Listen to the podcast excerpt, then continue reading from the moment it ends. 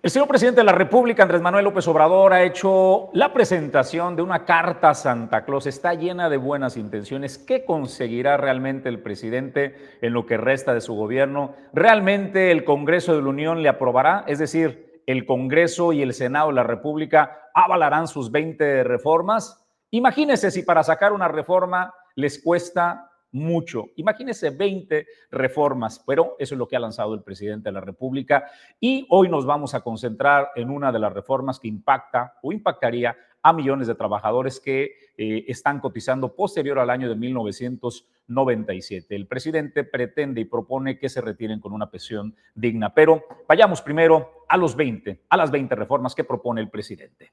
Es una calumnia están desde luego muy molestos eh, y eh, lamentablemente la prensa, como hemos visto, no solo en México, en el mundo, está muy subordinada al poder. En el caso de Estados Unidos, tiene mucha influencia el Departamento de Estado y las agencias. En el manejo de los medios. Y aquí también. Pero este no hay ninguna prueba. Eh, son unos viles calumniadores. Bueno, eh, le ofrezco le ofrezco una disculpa, no es el video donde el señor presidente de la República propone pues eh, las 20 eh, reformas que eh, ha enviado ya como iniciativa al Congreso Federal y al Senado de la República. De aprobarse pues estas 20 reformas, el presidente Andrés Manuel López Obrador sentaría en la historia de México uno de los presidentes que ha conseguido el mayor número de reformas en un solo momento y Mejor aún, al final, en el ocaso de su sexenio, que en teoría es cuando los presidentes, una vez que se anunciaba su sucesor, perdían pues eh, el, eh, el impulso, ¿no? Dicho de otra manera, muerto el rey, vive el rey. Andrés Manuel López Obrador ha demostrado ser de una manera distinta y no pierde la fortaleza y no pierde el impulso, por el contrario dobla la apuesta, dobla la apuesta y va. Así es de que me dices, eh, por favor, Hugo, cuando tengamos ya eh, la propuesta del presidente Andrés Manuel López Obrador, que en justicia, eh, Julio César, hoy vamos a diseccionar, pues, de las 20 propuestas, la propuesta para la pensión del el bienestar, que me parece que es una propuesta bien pegadora, que el presidente dice quienes cotizan posterior a 1997 que se retiren con su último salario, Julio. Y es que hay que decirlo, el presidente, si algo ha tenido la política pública del presidente Andrés Manuel López Obrador, Jesús, ha sido el tema de la justicia social, de la justicia laboral de los mexicanos. Lo que busca el presidente con esa serie de reformas, porque no es la única orientada a dignificar el salario de los trabajadores y las pensiones, porque de entrada, dentro de estas 20, 20 iniciativas, que ha enviado ya y que va a enviar al Congreso de la Unión para su análisis y votación posterior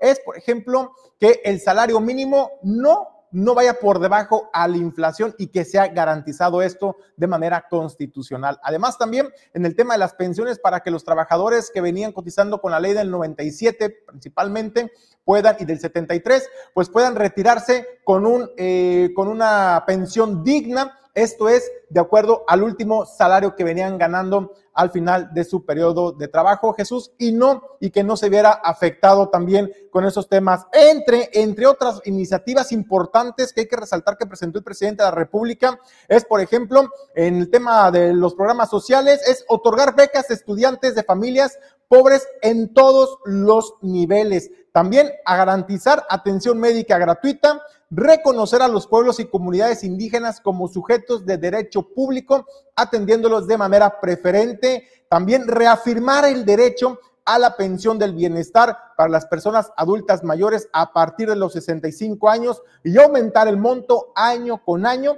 y lo mismo para las personas con discapacidad. Además, Jesús, también algo importante y que ha llamado la atención de los trabajadores es que los trabajadores puedan hoy en día en México puedan ser dueños de sus viviendas y es otro tema que valdría la pena también desmenuzar con a detalle más adelante. Desde luego también está el tema en protección de los animales, la prohibición del maltrato de los animales y hacer también, desde luego, respetar las zonas con escasez de agua. ¿Usted recuerda cómo se han dado estos problemas de escasez de agua en algunos estados de la República, donde hay industrias que buscan instalarse, pero el agua que se tiene es insuficiente para poder eh, dar atención a la industria.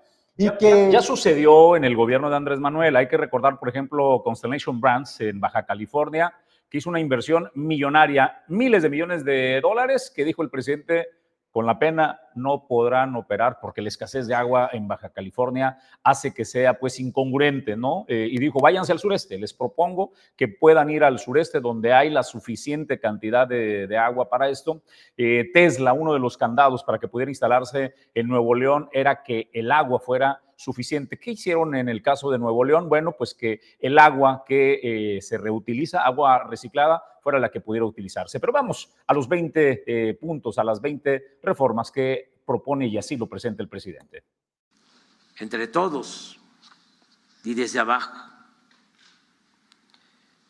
todo lo que se ha logrado en beneficio del pueblo y continuar luchando por una sociedad mejor, más justa, libre, igualitaria y fraterna.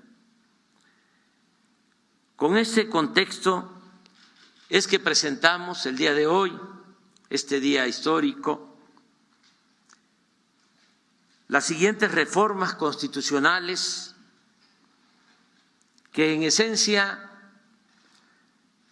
proponen lo siguiente. Uno, reconocer a los pueblos y comunidades indígenas y a los pueblos afromexicanos como sujetos de derecho público, atendiéndolos de manera preferente por ser los habitantes más antiguos y, sin embargo, los más olvidados de México. Consultarlos cuando se realicen obras que puedan afectar su vida o entorno y dotarlos de legitimidad jurídica para recibir recursos del presupuesto y promover acciones de inconstitucionalidad de leyes que les afecten. Dos, reafirmar el derecho a la pensión de adultos mayores a partir de los 65 años y aumentar el monto año con año.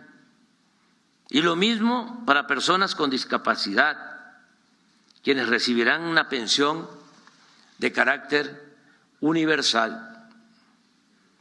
Tres, otorgar becas a estudiantes de familias pobres en todos los niveles de escolaridad.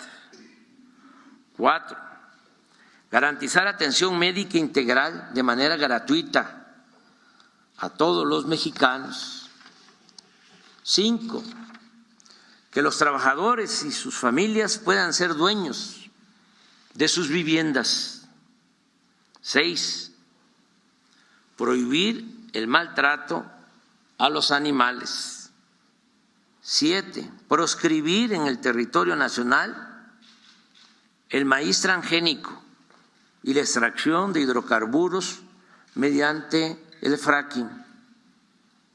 No otorgar concesiones para la actividad minera a cielo abierto. Ocho, hacer respetar las zonas con escasez de agua y solo autorizar en ellas concesiones para uso doméstico. Nueve, prohibir el comercio de vapeadores y de drogas químicas como el fentanilo, penalizar con severidad el delito de extorsión que lleva a cabo la delincuencia organizada y hacer lo mismo con el delito fiscal ejercido por la delincuencia de cuello blanco mediante el uso de las llamadas factureras. Diez, no permitir bajo ninguna circunstancia que el aumento al salario mínimo sea menor a la inflación. Bueno, para que tenga usted eh, pues el panorama completo del impacto y lo que representa esta iniciativa en particular, hablando del tema de las pensiones, por ejemplo, tenemos que la iniciativa plantea, esta iniciativa que plantea el presidente de la República, de que solo aquellos trabajadores que ganan menos del salario promedio de los trabajadores del Instituto Mexicano del Seguro Social, que actualmente es de 16.777 pesos, quienes tendrán derecho a la pensión al 100% ciento de, su último, de su último salario, es lo que establece esta iniciativa del presidente de la República, Andrés Manuel López Obrador. En esta reforma se plantea también que a partir del primero de mayo se cree el fondo Semilla con 64 millones de pesos y se vaya incrementando poco a poco. Y usted se preguntará, porque es la pregunta que nos hacíamos, Jesús, todos nosotros. Se habla de muchas iniciativas, se habla de blindar los programas sociales, de las becas de los estudiantes a discapacitados, adultos mayores, se habla de las pensiones, se habla de la dignificación de los trabajadores y de la también de la justicia social laboral de los mexicanos. Pero la gran incógnita era de dónde va a salir tanto recurso para poder garantizar este, estos, esas iniciativas del presidente. Tome nota, porque aquí vienen los datos duros que vienen a respaldar de alguna manera lo que plantea el presidente de la República y de dónde van a sacar los pesos y centavos para poderlo sacar. Por ejemplo, los recursos saldrán del financiamiento con aportaciones del gobierno federal de la siguiente manera. El 75% de los recursos que se requieran serán ingresos del instituto para devolver al pueblo lo robado. También saldrá de la extinción de la financiera rural Extinción de los 13 fideicomisos judiciales. Usted se acuerda, muy polémico este tema de la extinción de los 13 fideicomisos. Bueno, pues de ahí serán también a la bolsa para poder eh, aportar el 75% de los recursos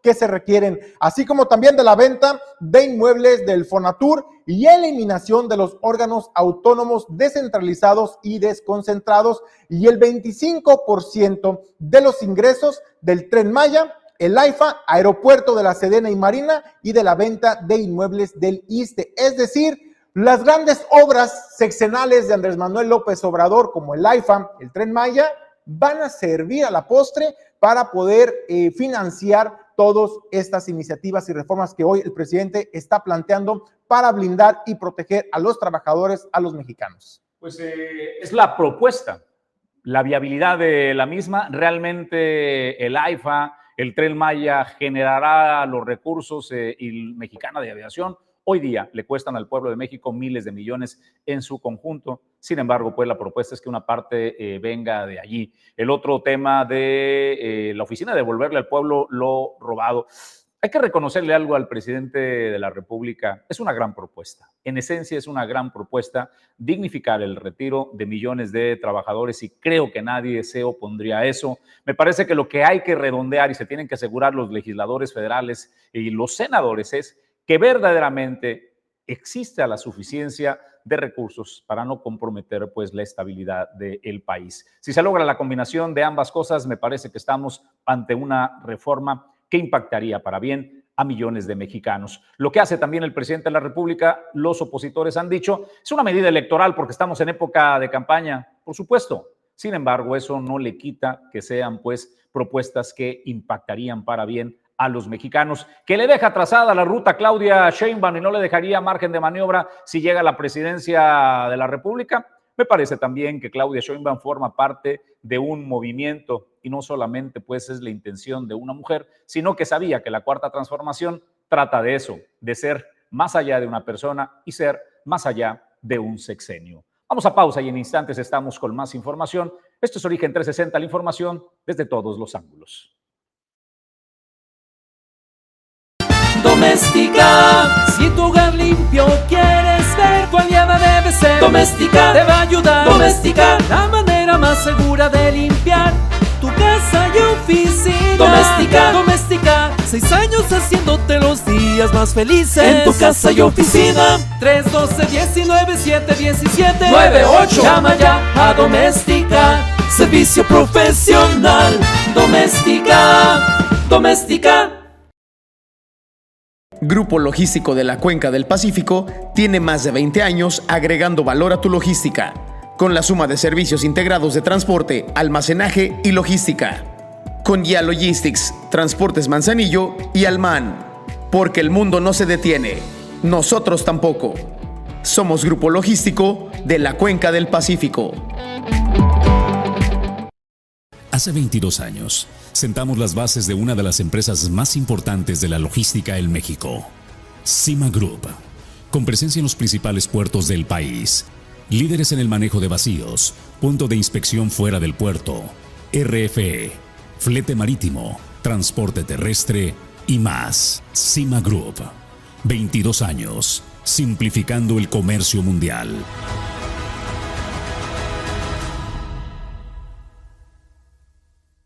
Grupo Jacesa, más de 30 años en Manzanillo. Cuenta con la mejor terminal de carga general de los puertos de México. Terminal de servicios, transporte y servicios aduanales. Si deseas importar o exportar desde Manzanillo, Grupo Jacesa es tu aliado confiable. Colibecas en su conjunto es uno de los programas eh, más importantes del gobierno de la morenista Indira Vizcaíno en el estado de Colima, que contempla cosas como uniformes, útiles escolares gratuitos, computadoras para alumnos desde secundaria hasta nivel profesional y más allá. También para los eh, maestros. Ahora, Colibecas también contempla ayuda económica para estudiantes. Son al menos 54 mil niños que se han inscrito al programa Colibecas para empezar. El lunes arranca la entrega de los primeros 13 bimestres, 1.200 pesos para cada eh, niño. Se invertirán 60 millones de pesos que serán entregados por el gobierno de Indira Vizcaíno. ya el día de hoy a pagar mi colibeca para empezar a las alumnas y alumnos de preescolares y primarias públicas del estado de Colima este nuevo apoyo que se creó para la educación y que básicamente lo que hace es responder a la solicitud más recurrente que nos hacían madres y padres de familia en nuestros recorridos en colonias, en comunidades, etcétera, que se acercaban a pedirnos la posibilidad de una beca para sus hijas y para sus hijos. A veces para que pudieran continuar con sus estudios, en algunas otras ocasiones para poder tener lo básico para que ellos fueran a la escuela, para poder fortalecer las necesidades de los mismos y que pudieran tener el mejor aprovechamiento posible como materiales para sus tareas o trabajos, el transporte, para su lunch. Y todo eso, todo eso viene a atenderse con mi colibeca para empezar, que aunque es un apoyo de 400 pesos bimestrales, sin lugar a duda es un extra para las familias colimenses que tienen a niños, niñas estudiando en preescolares y primarias y que les servirá para fortalecer las necesidades de sus hijos en la escuela. Se registraron casi 55 mil alumnas y alumnos que van a recibir esta primera entrega en las que se les estará entregando el equivalente a tres bimestres, es decir, 1.200 pesos por cada niña, por cada niño, para que no nos afecte todo este tema de la veda electoral. Queremos hacer la entrega antes de que eh, comencemos con la veda electoral decirles que en esta primera etapa vamos a entregar más de 66 millones de pesos. Esta cifra se pudiera incrementar, podría llegar incluso alrededor de los 80 millones de pesos. En el marco de los diálogos por la transformación, la gobernadora Indira Vizcaíno Silva habló sobre el tema que prevalece en el sistema de transporte público. Y es que ahí reconoció que es uno de los grandes retos que tiene su administración y que se están tomando las medidas necesarias para ir resolviendo los pendientes que durante muchísimos años se dejaron de atender por anteriores administraciones. Ahí también habló sobre los compromisos que tendrían que asumir los concesionarios del servicio de transporte público, los choferes, los trabajadores del volante para mejorar la atención a la población, pero también habló de un tema muy interesante que es qué tiene que hacer el gobierno para precisamente mejorar el servicio de transporte público.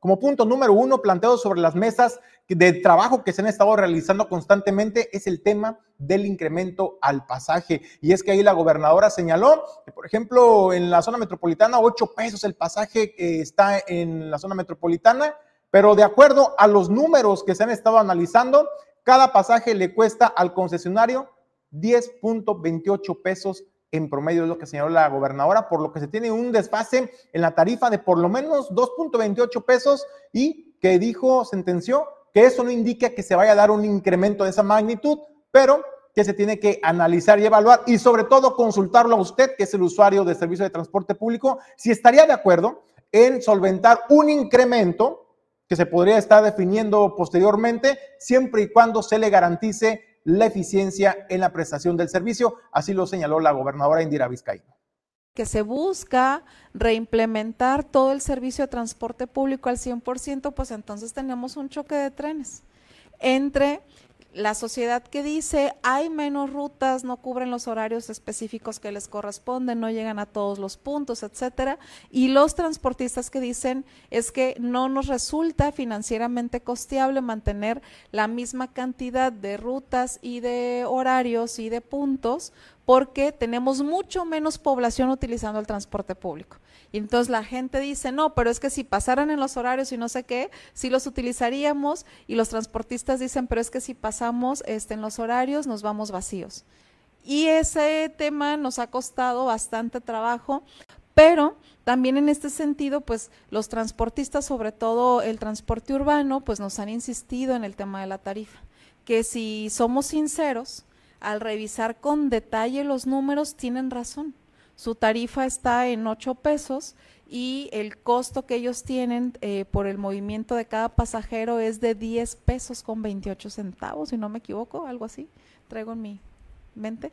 Eh, entonces, sí hay un desfase también en la tarifa.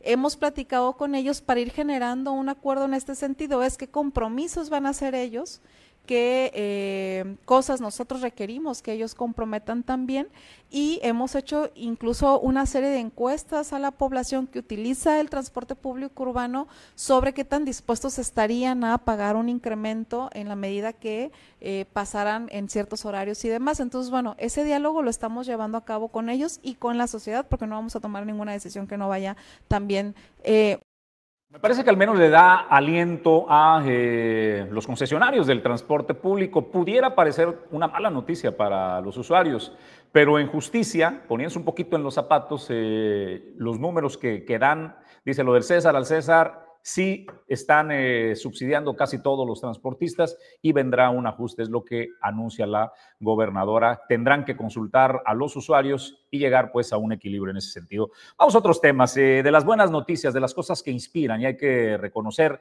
es lo que asumen empresas eh, como Grupo Cima en el estado de Colima, una de las empresas de logística más importantes de México. Tiene dos becas una beca de, se llama Camino a la Cima, que se entrega en la Universidad Tecnológica de Manzanillo y la otra se llama Impulso eh, a la Cima, que eh, se entrega a la Universidad de Colima. El día de ayer en la Universidad Tecnológica de eh, Manzanillo, su director general, el CIO, César Humberto Romero García, realizó la entrega de estas becas económicas Camino a la Cima. Allí en la ceremonia, el rector de la UTEM, el maestro Guillermo Torres López, reconoció el compromiso de Grupo Cima y su director tienen con la universidad y los jóvenes a quienes los incitó a continuar con sus estudios y ser los próximos empresarios que dirijan el puerto de Manzanillo. César Humberto reconoció la capacidad y competitividad que representan los estudiantes de la UTEM al constatar personalmente el caso de un egresado de gastronomía que actualmente labora en Cima Group. Señaló que uno de los grandes retos en la actualidad es formar talentos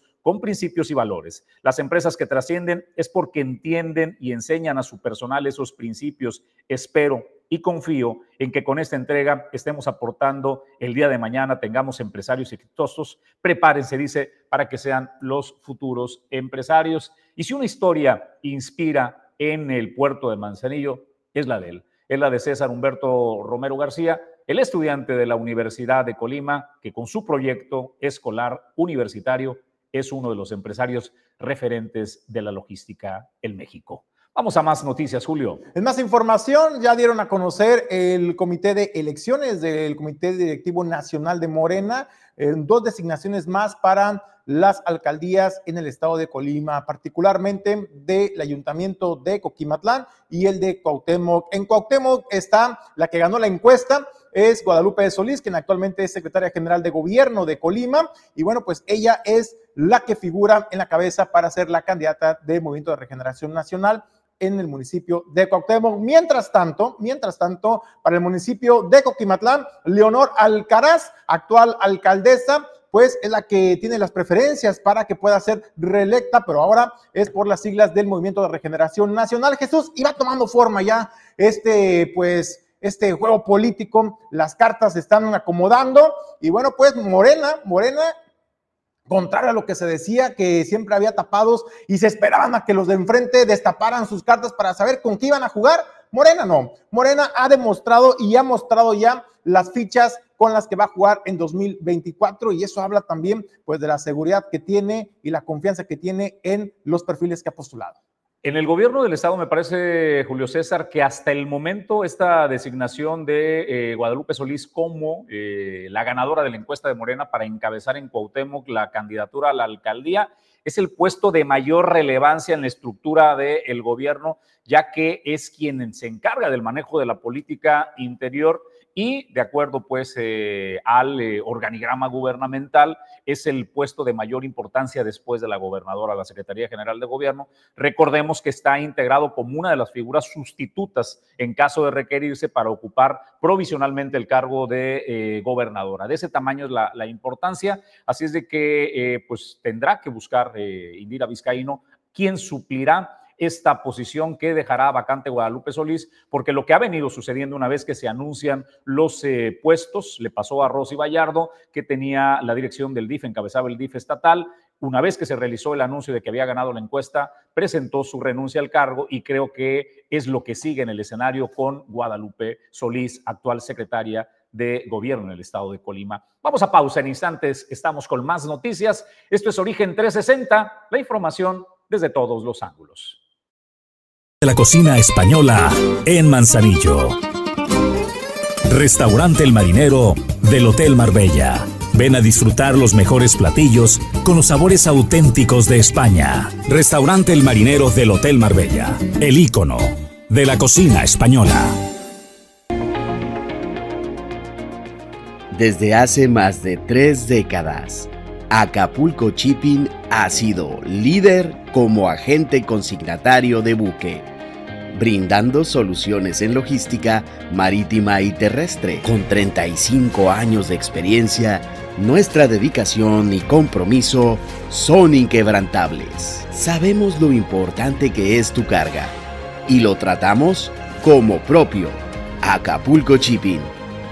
Tu confianza en nuestros servicios es nuestra fortaleza.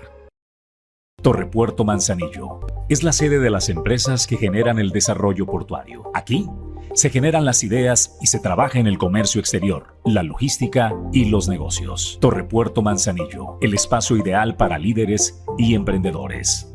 Torrepuerto Manzanillo, hacemos negocios.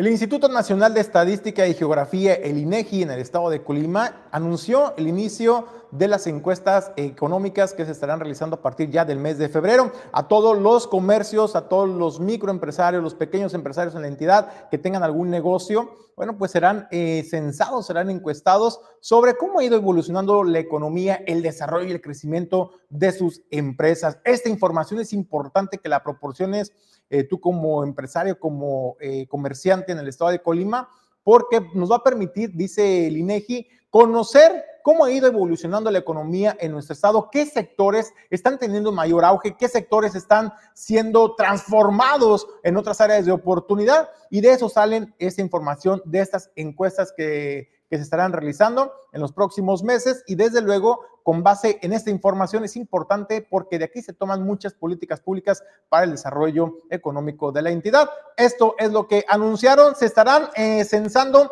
a cerca de 44 mil negocios en la entidad, así como empresas en Colima y estarán participando 312 personas, 312 encuestadores debidamente acreditados por el INEGI y recorrerán alrededor de 28 localidades en la entidad. Los centros económicos es una fuente de información económica, es la más completa y también detallada en nuestro país. De tal manera que las decisiones de este análisis que se hacen con los datos captados del INEGI pueden servir para la investigación del sector público y son pilares fundamentales de nuestro Sistema Nacional de Información Estadística y Geográfica, que es el SMID. ¿Cuál es su objetivo? Lo vemos en la presente lámina. Es el objetivo principal el de obtener información estadística básica sobre todo de los establecimientos productores de bienes y comerciadores de mercancía y prestadores de servicios. Desde luego vamos a generar los indicadores económicos de México a un gran nivel de detalle geográfico, tanto por sector y por en el Partido del Trabajo, sus programas eh, sociales, eh, hay uno que se llama Suelo, Vivienda, Tierra y Libertad. Misale Andrade, del Comité Estatal de este partido, señala que al menos 10 grupos de familias se han visto beneficiados en la entidad. La vivienda es un derecho consagrado en la Constitución, eh, es una demanda social muy sentida tanto en el estado de Colima como a nivel nacional es por eso que el Partido del Trabajo tuvo a bien desde el 2003 eh, crear una organización social que coadyuvara a resolver dicha demanda. Eh, eh, hasta el momento contamos con 10 grupos de personas, de familias organizadas en ocho colonias y contamos con tres grupos de solicitantes para nuevas colonias.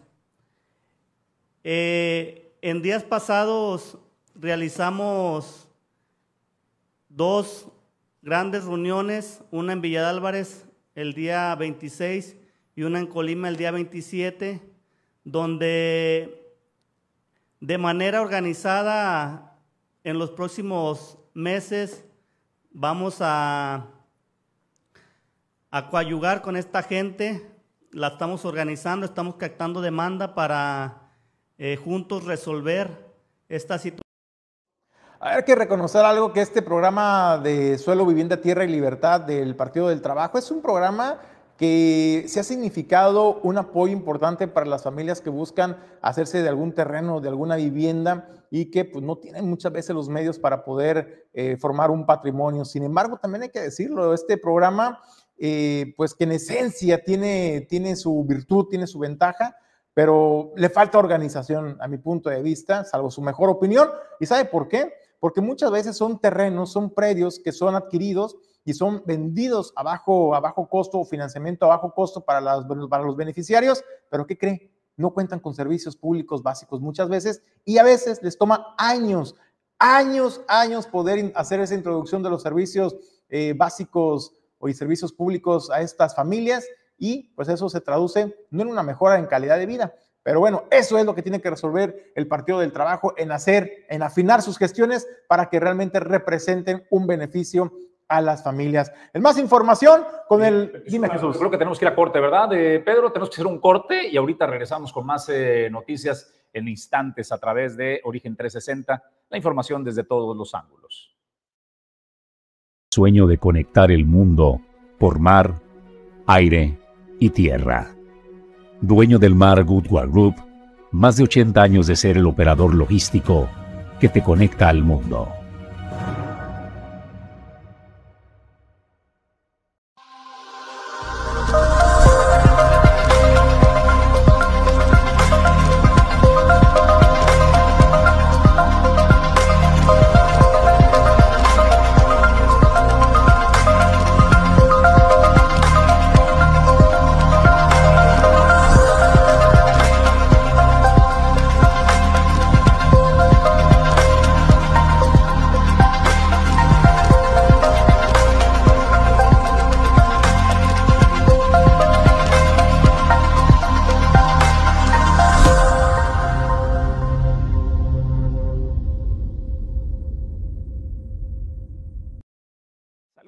Agradezco a Mónica Campos, quien es la directora del Instituto Colimense de la Mujer. Atienda la conversación esta mañana con Origen Informativo. ¿Cómo estás, Mónica? Buenos días. Hola, buenos días. Muy bien, gracias. ¿Y ustedes? Gracias por atender el llamado y gusto en saludarte, Mónica. Hay una convocatoria eh, que se va a estar realizando para el reconocimiento de Mujeres Constructora de la Paz. Háblanos, por favor, de esta propuesta que están realizando. Claro que sí, con gusto compartirles que el pasado lunes 29 de enero eh, presentamos la gobernadora la maestra Indira Vizcaíno Silva y su servidora esta convocatoria eh, al reconocimiento de las mujeres, la convocatoria de mujeres constructoras de paz, Epitacia Zamoro, Zamora Teodoro 2024. Y es que esta convocatoria se está eh, invitando a instancias municipales, colectivas de mujeres, organizaciones de la sociedad civil y a toda la ciudadanía en general a que participen y tengan, eh, manden sus propuestas para que sea reconocida estas mujeres que han trabajado en un enfoque comunitario, intercultural, interseccional, con acentuación en derechos humanos e igualdad entre mujeres y hombres en los diferentes rubros, tanto académico, deportivo, social, cultural, rural, empresarial, familiar y político.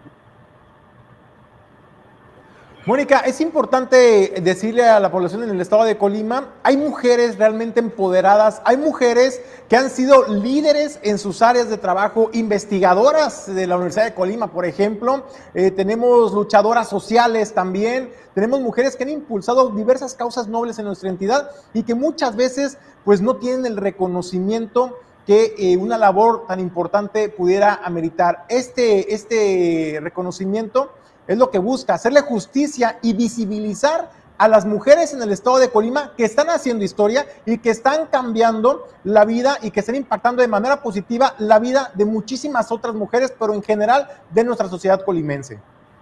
Es correcto, es justo para estas mujeres que se hace este reconocimiento y por ello invitamos a través de la convocatoria a valorar, a, a reconocer, a honrar el trabajo que han hecho estas mujeres que por supuesto han abierto camino para que las demás mujeres podamos tener eh, este, pues estas oportunidades y, también eh, estas aportaciones que han tenido incluso a, en los diferentes enfoques y parte de, los, de las temáticas eh, que, y objetivo de la presente convocatoria es justamente reconocer a aquellas mujeres que han trabajado en la protección de los derechos humanos de las mujeres, el empoderamiento colectivo e individual de las mujeres que promuevan acciones de mejora de la calidad de vida, tanto en su entorno familiar y comunitario, así como su aporte a la economía del cuidado, además de la erradicación de los distintos tipos y formas de violencia contra las mujeres, las adolescentes y las niñas, además de un desarrollo sustentable e igualdad entre mujeres y hombres, asimismo el desarrollo comunitario y patrimonio biocultural defensa del territorio y de la soberanía alimentaria. Asimismo, la protección de defensoras de derechos humanos y periodistas, mujeres en situación de movilidad, migración, refugio, desplazamiento, o mujeres con discapacidad indígenas y de la diversidad sexual y de género. Pues es una convocatoria muy amplia y hacemos esta invitación a las mujeres en general que presenten sus propuestas y que honremos el trabajo que, se, que más mujeres y que estas mujeres han venido realizando a lo largo del tiempo y de la historia. Oye, Mónica, ¿nos recuerdas hasta qué fecha tienen las mujeres en el estado de Colima para postularse este reconocimiento y cuándo se estaría realizando eh, pues el consejo para poder determinar quiénes serán las reconocidas? Mira, eh, la convocatoria tiene vigencia hasta el lunes 26 de febrero y la intención es que se emita este reconocimiento en la semana del marco del Día Internacional de la Mujer, es decir, en la semana del 8 de marzo. Y eh, pues las propuestas las pueden presentar en vía electrónica, en el, correo electrónico icmmujeres.com o de manera física aquí en las instalaciones del ICM, que estamos en el edificio A, planta baja, en el complejo administrativo.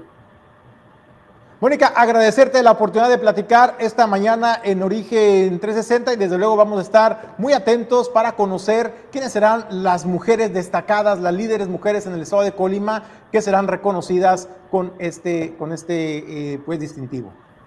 Al contrario, gracias a ustedes por la oportunidad y el espacio, estamos a la orden y pues muchísimas gracias. Saludos.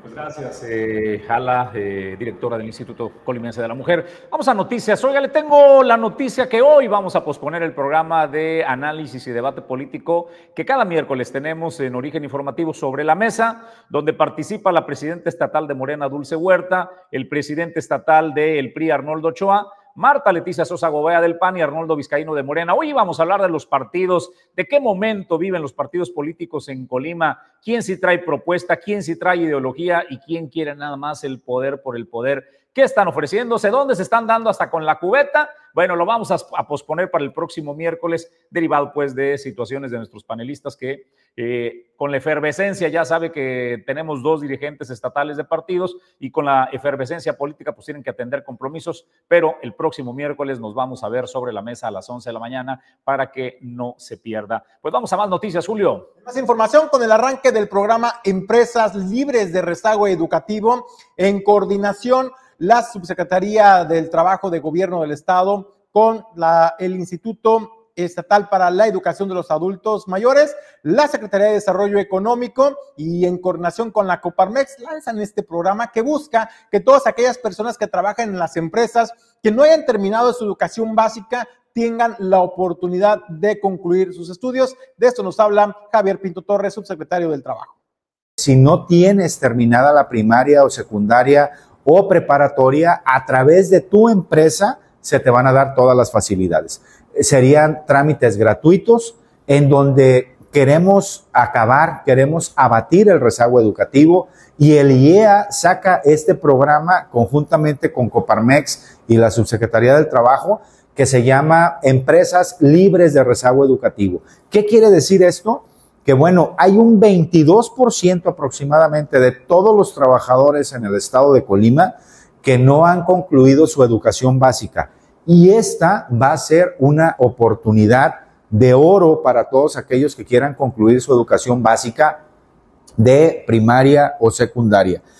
¿En qué consiste? En Coparmex, a quien he de reconocer el liderazgo de su presidente Eduardo Sánchez, que dice, vamos entrando, la iniciativa privada, yo reconozco, lo he dicho fuerte y quedito, tenemos una clase empresarial, una familia empresarial en Colima muy comprometida con sus colaboradores, pero aún más con el desarrollo y el bienestar de nuestra Colima. Así es de que eh, Empresas Libres de Rezago Educativo es un esfuerzo que hace la Secretaría de Educación a través del IEA, la Secretaría de Desarrollo Económico a través de la Subsecretaría del Trabajo, conjuntamente con Copar.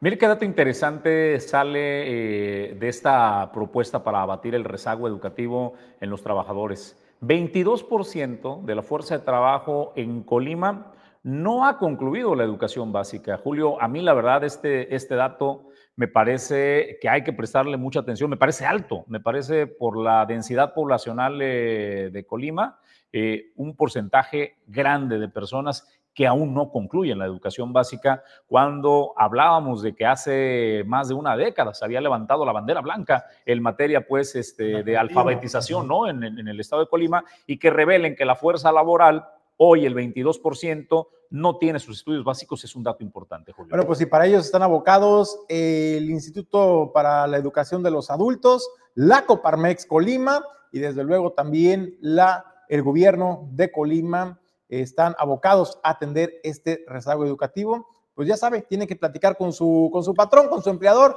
pedirle la oportunidad de que pueda también acudir de pronto a estas, a estas instancias a terminar su educación básica y sobre todo la flexibilidad de horarios es importante y todo en aras para que en el estado de Colima se levante bandera blanca. Señoras y señores, momento de agradecerle que nos acompañen en el informativo. Les recuerdo que el programa de las 11 de la mañana de Sobre la Mesa lo posponemos para el siguiente miércoles. Va a estar bueno el tema del debate político, de que en todos los partidos se están cosiendo habas, ¿eh? Y en todos se andan dando hasta la, con la cubeta, el Morena, en el PRI, en el PAN, en MC. Vamos a ver cómo están las cosas y qué momento se viven los partidos políticos en Colima. Será próximo miércoles, eh, hoy Hoy lo posponemos, así de que le agradezco que nos haya acompañado en el informativo y nos vemos el día de mañana a partir de las 9 de la mañana. Gracias a Hugo Nando en controles, Alejandro González Pulga, gracias a Pedro Ramírez en la producción adjunta y controles, Ulises Quiñones en la producción general y a mi compañero de Fórmula y Conducción, Julio César González. Nos vamos, Julio. Gracias, Jesús. Sobre todo, gracias a usted por acompañarnos en este recorrido informativo. Mañana lo esperamos en punto de las 9 de la mañana. Este es Origen Informativo, es la nueva televisión